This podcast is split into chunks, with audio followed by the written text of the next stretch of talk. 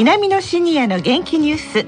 この番組は元気笑顔そして作ろう豊かな未来 JA 兵庫南の提供でお送りします。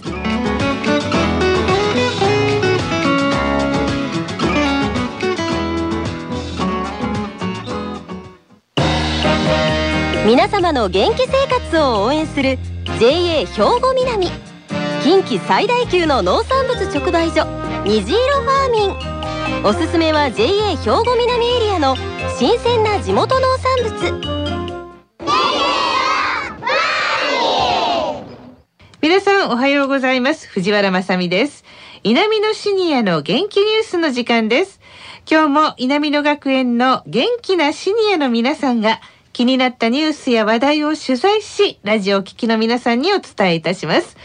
今回は南野学園ラジオ放送サポーター D 班のお二人に来ていただきました。さあそれでは自己紹介からお願いします。おはようございます。梅谷昭義78歳です。石倉玲子77歳です。よろしくお願いいたします。さあ今日は何を伝えていただけますか梅谷さん？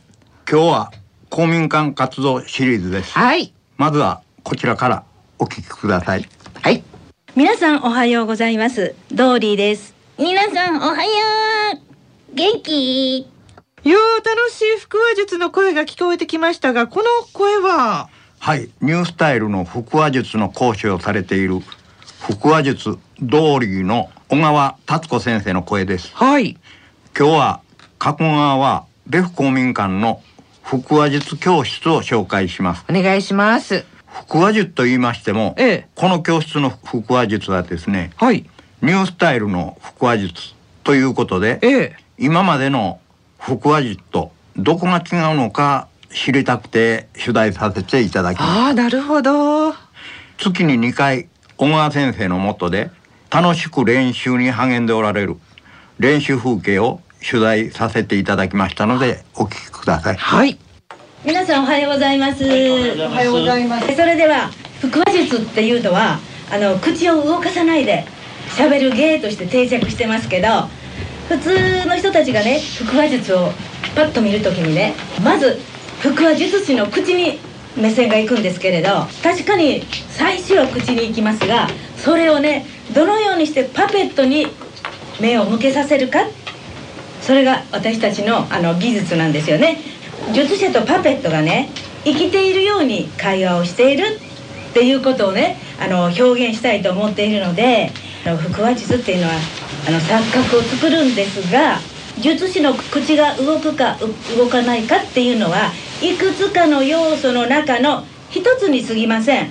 ですから口のことばっかりに執着しないでパペットの動きとか自分の顔の表情とかそれからまず違う声を出さなきゃいけません。それを頭に入れておいて発声練習をちょっとやってみたいと思います。あいうえおの「い」っていう言葉を出す時に口は「い」ってなりますがそれで「あいうえおあいうえお」この「い」で「あいうえお」言ってもらっていいですか？はいどうぞ一緒に。はい「あいうえお」あいうえお。あいうえお。そうですそうです。でいつでもこの口でいろんな言葉を喋りますね。それから腹話術はあの術師がいてパペットがいます。パペットが術師の話を聞くわけですが話を聞いてる時にじーっとしてたらこれただの人形なんですね。腹話術師が話をしている時も聞いてるかのようにちょっとうなずいたり。で人形だからってねオーバーにする方います。うんうん。うんうん。これはねただの人形を動かしてるだけなんです。2人の人が話をしてる時に大きなうなずきしませんよねこうやって「うんうん」ってそれはね人形劇なんです。だあのガルちゃんって言うんですがね「ガルちゃん。今日はねとってもいいお天気やね。そうだね。こんな感じでね声をもちろん違わせてでお腹は引き締めて空気を徐々に出しながら出ないと喋ってる間に空気抜けちゃったら小さな声しか出出ないんですよね。自分の声もしっかり言わないといけないですけどそれ以上にパペットの声をしっかり言います。セリフに合わせてパペットが口の開閉をするんですが人形と術者の声の違いをなるべくはっきり出さないとそしてはっきり出すにはお腹に力を入れる。そして自分の顎とか口とかは動かさないように。これだけのことを同時にするんですから本当に難しいですよね。簡単にはできないと思います。人形を生きているように動かすってこれ一言だけでも難しいんですね。人形にねキャラクターを与える。どういう性格の人形か。それも自分であの作り上げないとダメなんですね。自分がね話しかける時は生きてるものに話しかけてるように話しかけないと人形に話話しかけてるようにすると皆さん分かります？あ人形と話してるんだなって思われます。ですから生きてる生き物に話をしてる。例えば人間だったら人間が人間に話をする時にどんな態度で話をしますか？皆さん。ガルちゃん、うん、ガルちゃん、こんにちは。こんにちはね今日は本当にいい天気だから今日はどこ行こうか。うんそうだな。やっぱり池のほとりがいいな。あそう。どうして？だって公園だなんだくなあそうなんだ。ガルちゃんの公園？うん。また遊びに来て。うん。ありがとう。どうぞ。キーちゃん。あしりとりしようか。いいよ。靴土、うん、地球。ううう。ずるずるするわあるやろうどん。ああいうなずきました負けです。うんそうだよ。ケンちゃん。何？今からね昔話するけれど聞いてくれる？うん。昔々あるところに。あるとこってどこ？兵庫県加古川市。おじいさんとおばあさんが住んでいました。二人の関係は？二人の関係。夫婦です。おじいさんは山へしばかりに。どこの山？別府山おばあさんは川へ洗濯に。どこの川？ケンちゃんなんでいちいち聞くの？いやー、楽しいですね。でも、腹話術って難しいんじゃないかなと思うんですが、ところで、ね、先ほど梅谷さんからもありました、ニュースタイルって言うんですね。この、どう違うんでしょう？私たちが思ってる腹話術とだいぶ違うんですか？あのー、このニュースタイルの腹話術のパペットは、全部綺麗なんですよ。ああ、柔らかい感じがするんですね、はいはい。そのあたりもインタビューしてきてくださったんですか？はい。腹話術の難しさや魅力などについて講師の小川先生と受講生の増形浩二さん西川晴美さんにインタビューをしてきましたのでお聞きくださいニュースタイルの腹話術、はい、どこがどう違うんでしょうか？ニュースタイルって言いますのは私の先生があの名付けたんですが昔はほら川上昇さんとかがやってらした人形はからくり人形みたいなのでここは切れてましてね。で目があの閉まったり開いたりする。ああいうパペットを使ってやってたのが日本のまあ腹話術っていうことだったんですが私の先生がもうずっとアメリカで習ってらしてでアメリカではこのソフトパペットがもうほとんどなんです。ですからその先生が教室を始めるのにニュースタイルのっていうのをつけられたので私はこの教室を持つ時に相談しましたらじゃあ一緒のニュースタイルでいきましょうかっていうことでその名前になりました。今日は2人の生徒さんが来られていますがこの高大入られて何年ぐらいになるんですか、えー、と昨年の4月からですので丸1年です。この腹話術に興味を持たれたその動機というんですかねここでしてる講座の発表会が年に1回あるんですよでそれをたまたま見た時にちょうど腹話術の発表会があってでその時にあのすごいびっくりしてあの 腹話術というのが素人が習ってできるもんなんだなというのをあの驚いてちょっと時間ができるようになったんで思い切ってちょっと申し込んでみました。はい、私は人形に魅力を感じて腹話術を始めました。嬉しいな。腹話術をもう生きがいにしていきたいなと思っております。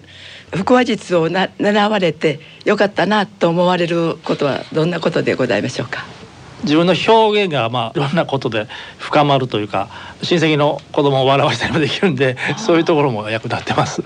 どういうところで腹話術を披露されておりますか？近所のねお年寄りの集まり生き生きサロンってありますよねそれをもう4年5年も前から行かせていただいてそれからあの小学校の学童保育ってありますよねあそこも喜んでいただいてよく行かせていただくのとあと幼稚園にもよく行かせていただいております。へえ、皆さん大活躍なんですけれども、ねでも自分のね、表現の幅が広がるっていうことは本当いいですよね。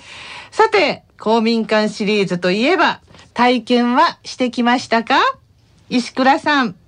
はい初めて人形パペットという言うんですが、ええ触れさせていただいて、はい声の出し方など、うん先生に一から教えていただきましたが、はいなかなか難しくて、ええはいもう全然できませんでした。いやいやいや、体験することが大切ですよ。聞いてみましょう。大きな口をバッとばあ本当。わほんで本人巻いてる。本人巻いてる。一緒になるでしょ？それをね一緒にね連動しないように例えば「こんにちは」って言ったらそれを見て「こんにちは」って。ちょっと差をつけるんです。こんにちは。それを見ててはい今度ガルちゃんが「はい」こんにちは。うん。お元気ですが。そんな感じですほう、すごい。石倉さん上手じゃないですか。あの声の出し方とか。照れてはりますが、さあ、今回、この難しい腹話術、取材されていかがでしたか？まず梅谷さん。そのパペットとはい。自分とがえ分からなくなるんですよね。あそれはい一緒になってしまうんでえ。すよね。一体になっていいんじゃないですか？いややっぱり腹話術って難しいですよ。うーん。パペットつまり人形と自分とうん二人の声の使い分け。はい。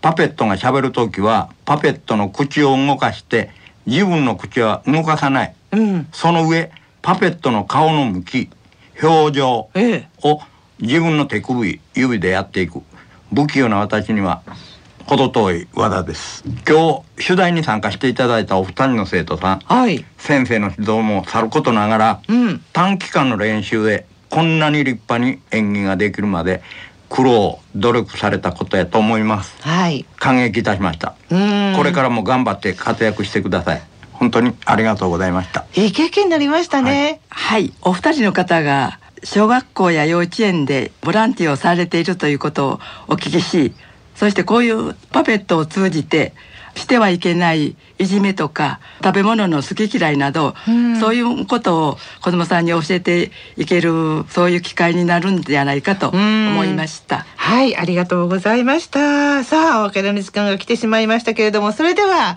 ドーリーくんのお別れの声でさよならしたいと思います。イラニのシニアの元気ニュースまた来週